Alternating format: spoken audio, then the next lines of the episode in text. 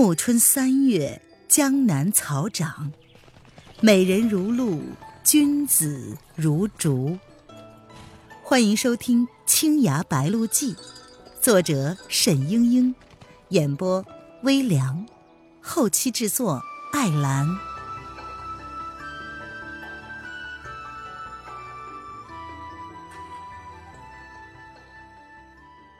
第五十三章。约战八卦田，季如兰被锁在兰若寺后面一间小厢房里，严加看管起来。周采薇自存理亏，除了千叮咛万嘱咐，别让人伤害他，也不好再说什么。然而这一天晚上，曹长老的房里却是等着好几个重要弟子，想连夜除掉季如兰报仇。商量着要曹长老回来做主。曹长老终于拄着竹杖进来了，大家一同站起来。曹长老却是挥了挥手：“别说了，别说了，给老张报仇的事儿，只好放一放了。眼下出了一桩大麻烦，宋小娘子丢了。”这一群小乞丐哗然。曹长老又说：“宋小娘子本来早已从金陵出发，前三日就该到的，可是我们一直没有等着她。刚才我派出去接她的王三儿回来了，说他路上遇见了刘柱。刘柱却见过小娘子往回赶路，小娘子告诉他。”他心情不好，不想上天目山了，要回金陵老帮主的身边去。王三儿一心想把娘子接来，就往金陵一路追过去。岂知一直追到了老帮主家里，也没有追到，说是宋小娘子没有回家。王三儿怕老帮主担心，没敢讲实话，又一路找了过来，只是依稀听见。小娘子怕是被什么人抓走了。一个叫花子急切的道：“哈，那那宋小娘子待我等极好，我们这就去找范公子，让他派人去查。”曹长老默然半日，才道：“哎，范公子不肯耽搁的。”大家心里都想着同一个意思。有人气得把竹杖在地砖上敲得咚咚响。忽然，一个人道：“那小娘子为什么走到半路又不上山来了呢？”曹长老道：“哎，大约是因为周娘子来了吧。宋小娘子的心思，咱们这些老叫花子怎么猜呀？周娘子与娄迪飞走得近，宋小娘子就总是瞧他不顺眼。”那个人哭笑不得的说：“曹长老，你老糊涂了，怎么这样说小娘子啊？她哪里那么小心眼儿啊？我的意思是说，小娘子不肯过来参与这件事，是不是老帮主的意思？”曹长老摇头叹息说：“哎，我明白，大伙儿心里的想法都是一样的。”不过这时三心二意，对谁都没有好处。大家先帮着范公子把大事完结，旁的意见，将来慢慢再说吧。丐帮商量了一晚，如何救宋飞天，季如兰却没有睡一个安稳觉。他知道尸毒无药可解，他配不出尸香无影手的解药，自己又如何脱身呢？一直到半夜，他还坐在窗下出神。忽然，一只手扣在了他的肩上，轻轻的一拨，转眼就将他拉出了门。只听见一个声音低低的道：“我带你逃走。”廊下的灯还亮着，那些看守已经被全数点倒。季如兰刚一阵狂喜，身子就被人拦腰提起，飞了起来。那人的轻功之高。兰若寺的守卫刚一发觉，这踪影就彻底消失在了夜色之中。等到追刺客的呼喊声传来，那已经是几个山头之外了。季如兰又是高兴又是惊异，这个夜行人是谁呢？忽然想起来，那声音怎么这么熟呀？终于停下来的时候，已经是百里之外。季如兰抬头看见了那人一双温和的眼睛。她哇的一声大哭了起来，紧紧的抱住了他。沈勋从来没有想到冷若冰霜的季如兰会如此激动，他不能不安慰她的悲伤，直到季如兰渐渐的咽下了哭声，才将她轻轻的推开。季如兰叹了一声，她说：“师兄，你还活着。”我我说着说着，却又说不出话来。等了一会儿，才道：“白天在大殿上，也是你救的我吧？你的伤好了吗？”沈轩点了点头。季如兰看见他的眼神，如同飘满了落叶的古井之水。这时，季如兰也就什么都明白了。悄悄的退开了半步。沈轩这时却道：“师妹，你用毒药伤人，未免不妥。”季如兰说：“就知道你会这样说，可是我并不是滥用毒药杀人的。那些人如此诋毁你，是不是天理难容，罪有应得？”沈轩淡淡的说。何必理这些闲言？他们无论说什么，都没有影响了。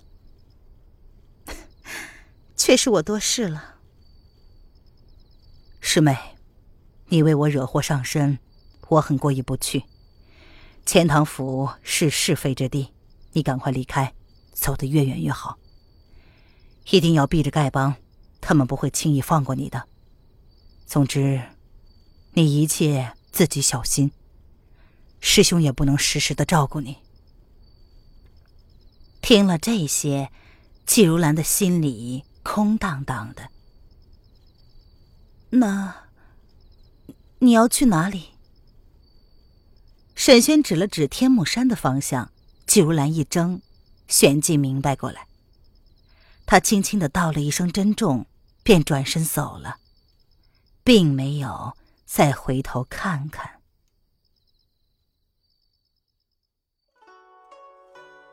您现在收听的是由微凉演播的《青崖白鹿记》，更多微凉免费小说尽在微凉微信公众号“微凉有爱”。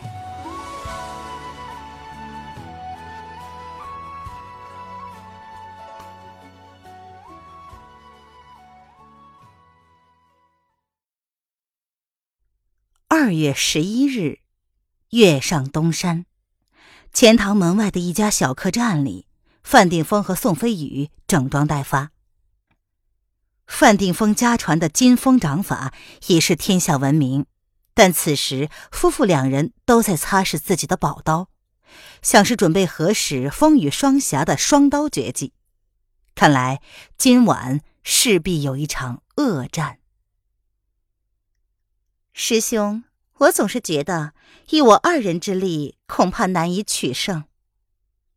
宋飞宇秀眉不展，范定峰是丐帮宋老帮主的大弟子，故而夫妻之间以师兄妹相称。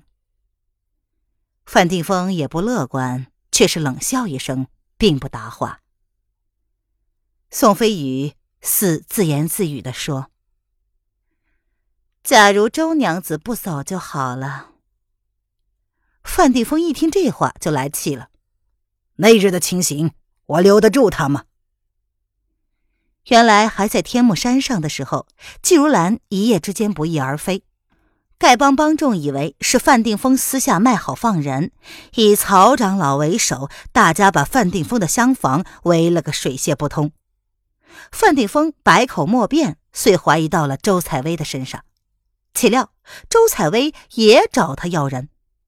范定峰是左右斟酌，仍然闹了个不欢而散。第二日，周采薇就不辞而别回了庐山。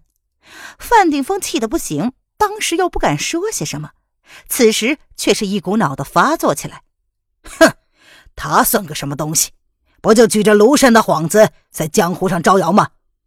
一介女流，真打起来，他有什么用？公子，门外一个老乞丐在招呼着。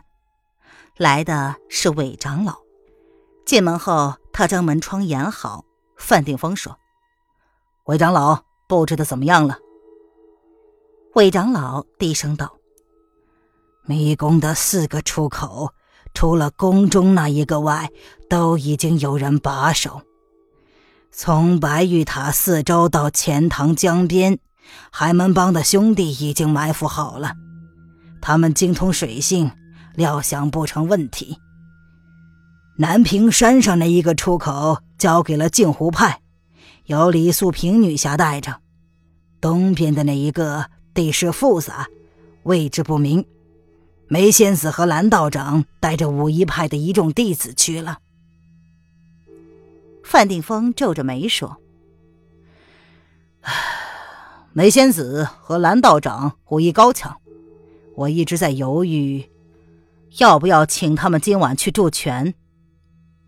韦长老说：“东边那个出口甚是险要，非武一派不能守。梅仙子性情耿介，今晚有镜湖曹掌门、天童寺的两位高僧助阵，以公子的武技，不必担心了。”范定峰微微的叹了口气，他心里有些不痛快。在天目山上的时候，他也没有想过事情要像这样解决。他们的谋划果然没有瞒过叶来夫人，大家是分头进城的，行动十分隐蔽。但是范定峰不久就收到了寄简牛刀，叶来夫人要以江湖规矩解决此事，约群雄首领范定峰在玉皇山下的八卦田比武。范定峰的武技在叶来夫人之下。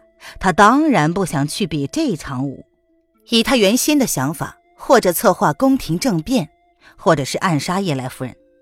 但是曹长老和一些门派的名手都不同意。他们说，既然叶来夫人都讲起了江湖规矩，他们自居侠义道，就更不能使阴谋手段。范定峰和韦长老等几个心腹一商量，也就答应了比武。但虽然安排的周密。范定峰想起沾身祭死的尸香无影手，还是心里发毛。范定峰道：“妖妇万不得已的时候，当然会从迷宫逃跑。把住出口固然是要紧，不过最重要的是。”魏长老会意的道：“哈哈，那边我安排的全是本帮的心腹弟子，今晚我亲自督战，万无一失。”范定峰笑着说：“哼哼，啊，那边交给你，我就放心了。那就让曹长老随着我去八卦田好了，也省得他老嫌我不用他。”魏长老说：“嗯，愿不辱使命。哎，钱世俊呢？是不是远远的守在迷宫的东出口？”他说：“他与镜湖派合作已久。”留在了南屏山，啊，公子放心，他如今服服帖帖，哪里还能兴得起大风浪来？哎，也罢，只要他一接近那边，你手下的弟兄们就不要留情。魏长老呀，我也真佩服你。钱世俊本来死也不肯交出地图来，怎么你一出马就说服了他？若不是有了地图，咱们的部署又怎么能胸有成竹呢？哈哈，小人也只是向他小以厉害。咱们此番若是失利，对他钱世俊有什么好处啊？别看他平时目空一切，其实啊，人都是为自己打算的。金陵和钱塘，谁更强大？他又不是瞎子。好了，时间不早了，若无别的吩咐，小人先到那边去了。范定峰含笑送他，宋飞宇忽然说：“长老，等等。”他奔了过来。这几日可有我妹妹的消息？韦长老歉然的摇了摇头。范定峰安慰他说：“哎，师妹，你不必太着急。曹长老的人一直在打听着呢。等此件事情一完，我立刻陪着你去寻小妹，好不好？”少来了，我们家的事情你几时真的放在心上？